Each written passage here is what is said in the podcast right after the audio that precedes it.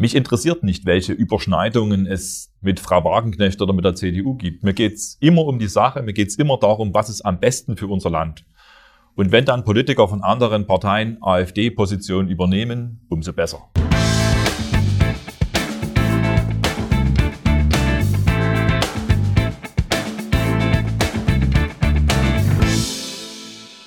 Hallo und herzlich willkommen zu einem neuen Video aus Dresden aus dem Sächsischen Landtag.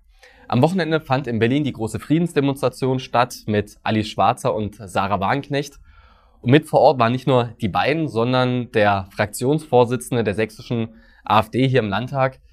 Herr Obern, Sie waren da. Ähm, wie waren denn die Eindrücke? Man hat ja viel gelesen in den Medien, ähm, dass es jetzt alles Schwurbler dort waren und was nicht alles, Extremisten, Reichsbürger etc. Wie ist denn Ihr persönlicher Eindruck von der großen Friedensdemo gewesen?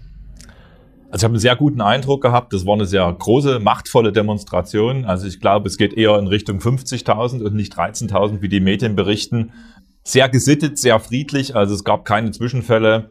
Ein gemischtes Publikum, das ist, glaube ich, das Wichtigste und Beste an dieser Veranstaltung gewesen, dass tatsächlich auch dort Menschen aus verschiedenen politischen Richtungen zusammengekommen sind, um gemeinsam zu sagen, wir wollen, dass Deutschland Friedenspolitik macht und nicht Kriegspolitik.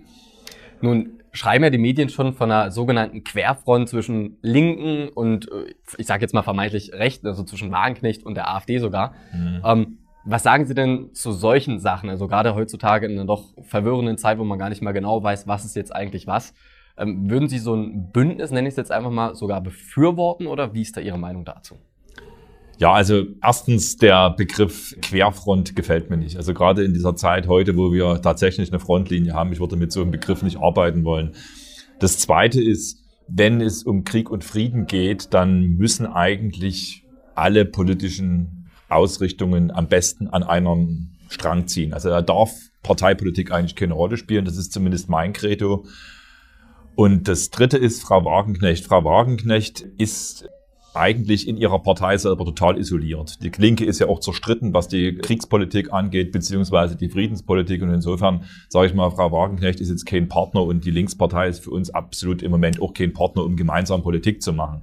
Aber darum geht's nicht. Das Wichtige ist ja, was hat unser Land in diesem Krieg verloren? Was tun wir mit unseren Waffenlieferungen den Menschen in der Ukraine und in Russland an? Und was richten wir im eigenen Land für Schaden an? Und da gibt's eine klare Haltung. Und da finde ich mich eben tatsächlich auch mit Menschen zusammen, die nicht unbedingt AfD-Wähler sind, ja. die aber sagen, wir wollen diesen Krieg nicht. Wir wollen, dass Deutschland sich um Frieden kümmert und nicht den Krieg befeuert.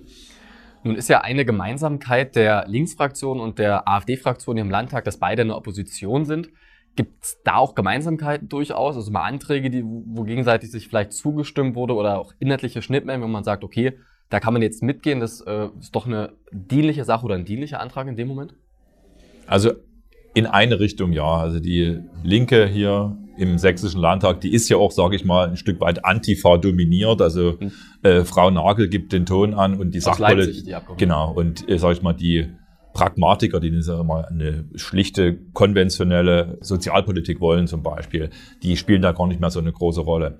Aus unserer Richtung ja, in dem Moment, wo hier Sachanträge von der linken Opposition kommen, wo wir sagen, da können wir inhaltlich mitziehen, dann machen wir das. Und das beste Beispiel ist vielleicht das kostenlose Mittagessen in den Schulen, in den Grundschulen. Das hatten wir selber auch schon beantragt. Jetzt kam der Antrag von der Linken, da stimmen wir selbstverständlich zu. Es geht um die Sache und nicht um die Partei. Also ich höre daraus, mit der Linksfraktion wird es eher wenig, was jetzt die konkrete Zusammenarbeit da in Zukunft angeht. Ähm, kommen wir mal zur CDU-Fraktion. Theoretisch bestünde ja eine üppige Mehrheit, wenn man jetzt die AfD-Fraktion die CDU zusammennimmt. Wie sieht's denn auch thematisch aus? Gibt es ja bestimmt auch den einen oder anderen Punkt, wo man sagt, da könnte man schon was zusammen machen. Wie realistisch ist denn so ein Szenario? Also da muss man unterscheiden auf der kommunalen Ebene, in den Kreistagen oder in den Gemeinderäten. Dort sehen wir ja, dass wir auch inhaltliche Schnittmengen haben mit der CDU, sei es in der Asylpolitik, sei es in der Energiepolitik oder auch die Gendersprache in Behörden. Dort gibt's mehr und mehr auch gemeinsame Anträge, die man gegenseitig unterstützt. Hier im Landtag erleben wir das nicht. Hier im Landtag ist die CDU in der Koalition mit den Grünen und dementsprechend sieht hier auch die, sind die Entscheidungen im Landtag. Die CDU stimmt nach wie vor für weitere Einwanderung, also keine Beschränkungen. Sie stimmt für den Ausbau der Windkraftanlagen in Sachsen und bläht natürlich gemeinsam mit ihrem Koalitionspartner auch die Behörden immer weiter auf massenweise neue Personalstellen in den Ministerien. Aber das klingt, das klingt im Wahlkampf immer anders. Also dann lese ich bei der CDU ja, ja. dann Grenzen schließen, Bürokratieabbau und keine Windräder zu nah an Häuser ran. Ja, nee, die haben sich abhängig gemacht. Herr Kretschmer hat Angst gehabt, sage ich mal, vor einer Zusammenarbeit mit der AfD. Und er hat auch Angst gehabt vor einer Minderheitsregierung. Hätte mhm. er gar nicht koalieren müssen, hat Angst gehabt und hat sich deshalb, sag ich mal, die Grünen ins Boot geholt und jetzt bestimmen die Grünen, wo es lang geht. Und das erleben wir im Landtag. Es ist aus meiner Sicht ein großer Verrat, den er gemacht hat an den sächsischen Wählern. Die wollten das nicht. Hm. Und solange das so ist, werden wir im Landtag hier auch keine gemeinsamen Anträge durchbringen mit der CDU, weil die Grünen sagen der CDU, was geht und was nicht geht. Also heißt das, gut deutsch übersetzt, eine Zusammenarbeit mit der CDU in naher Zukunft, dass sich das auch als sehr schwierig gestaltet. Heißt es da jetzt, dass Ihre Fraktion auf immer Opposition ist, zumindest auf die nächsten 10, 15 Jahre gesehen oder wie soll das da weitergehen? Nein, das denke ich nicht. Ich denke, die AfD wird sehr bald in Regierungsverantwortung kommen. Die Umfragewerten in den ostdeutschen Bundesländern zeigen ja ganz deutlich, in vielen Bundesländern sind wir schon stärkste Kraft. Das gilt es auszubauen. Die Menschen draußen nehmen uns wahr als Partei, die ihre Interessen vertritt. Die CDU verliert, gerade in der sich ausbreitenden Wirtschaftskrise, der Inflation. Die Menschen wissen, die CDU hat da einen großen Anteil der Verantwortung an dieser Entwicklung.